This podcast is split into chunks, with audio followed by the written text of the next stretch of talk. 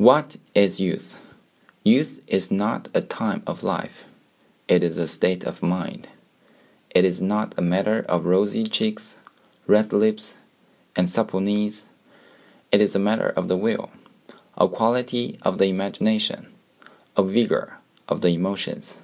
It is a freshness of the deep springs of life. Youth means a temperamental predominance of courage over timidity, of the appetite for adventure over the love of ease. This is Jay, speaking for 语滴 FM.